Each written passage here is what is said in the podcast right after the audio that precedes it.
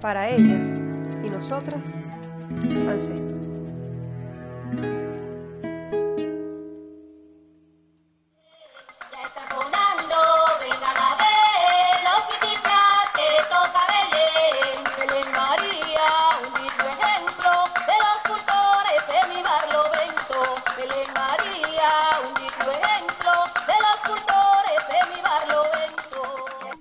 Belén María Palacios nace el 26 de febrero de 1937, bajo el suelo cálido de los Cerritos, Barlovento, Estado Miranda. Su recorrido musical no es otro más que el que heredó de su abuela, pero al mismo tiempo lo heredó de su ancestralidad toda. La reina del Kitiplas, como era conocida, no era solo una tocadora, era la embarcación de la reina madre, de la ancestra mayor, la guía. Belén empieza desde muy temprano a tocar el Kitiplas. A la edad de 7 años ya resonaban sobre sus manos aquellos palitos de bambú. Y con esa sabiduría incansable que la abordaba, transmitió su herencia a muchas generaciones venideras de Tapipa y comunidades adyacentes. La tradición del Kitiplas se sostuvo durante más de 60 años, a cargo de esta cultura.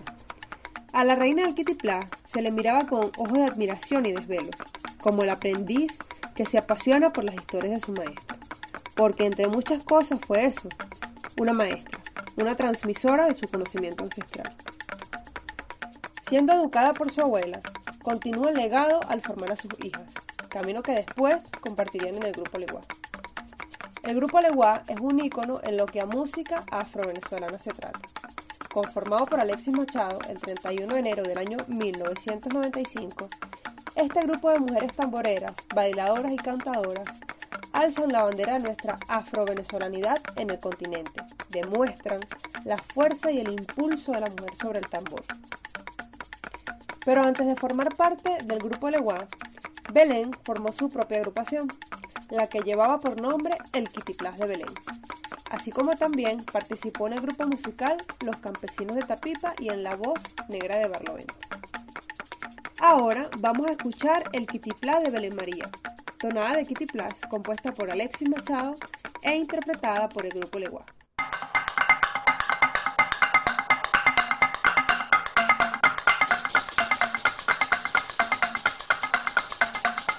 Ya está sonando,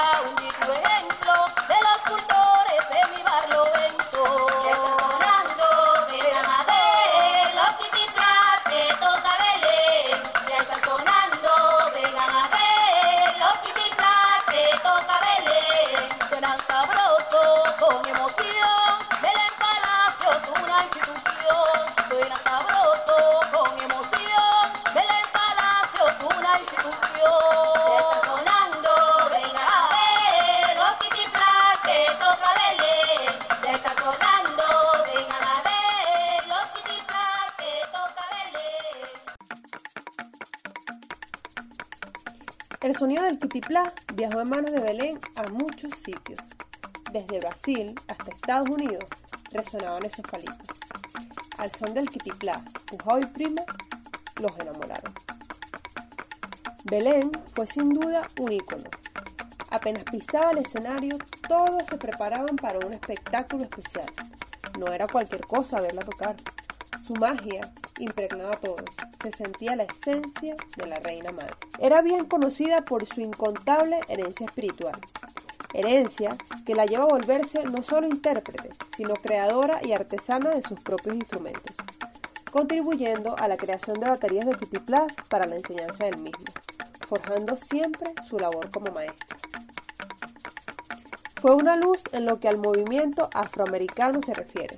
Belén era admirada por muchos y era una digna representación de la africanidad en nuestro continente.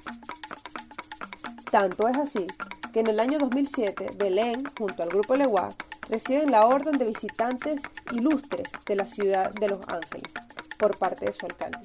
por ser su música y su danza un ejemplo para los jóvenes de esa ciudad. Ahora vamos a escuchar un poco el tema Bocón, música del folclore barloventeño e interpretada por Belén Palacios, Heide y Chucho García.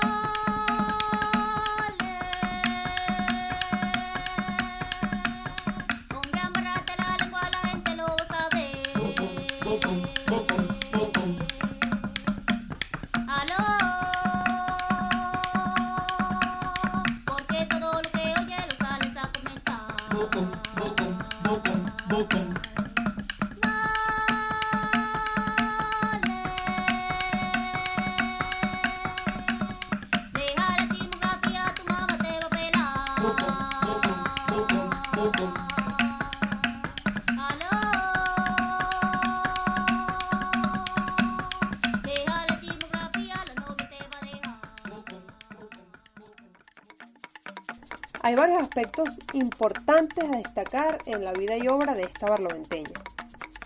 Belén no solo se dedicó a ejecutar sus instrumentos, sino que también fue campesina toda su vida. Se dedicaba a la siembra y cultivo del cacao. Hizo el papel de cacaotera en la novela El desafío, escrita por Salvador Garmendia y producida por Hernán Faría en el año 1995. Fue decretada Patrimonio Cultural Viviente en el año 1992 y posterior a eso, en el año 2007, es declarada Patrimonio Nacional junto al Grupo Leguá. Se presentó en el prestigioso Teatro de Broadway en Nueva York, junto al Grupo Leguá en el año 2005. Al año siguiente se presenta en el Smithsonian, el complejo de museos más grandes del mundo ubicado en Estados Unidos. A nuestra reina del Kitty Plus le tocó la enorme labor de tejer caminos de coincidencia y conexión entre los ancestros de muchas partes de América, y fue reconocida por varios exponentes de la música afroamericana, como por ejemplo Papa Roncón en Ecuador.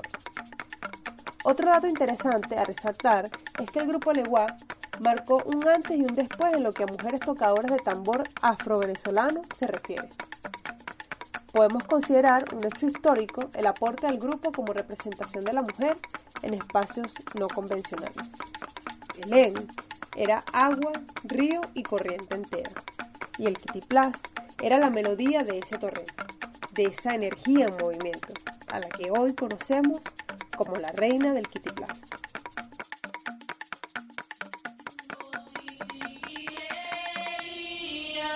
Yo soy Patrimonio Cultural Viviente del Estado Miranda. Yo fui nombrada Patrimonio Cultural Viviente en el 91.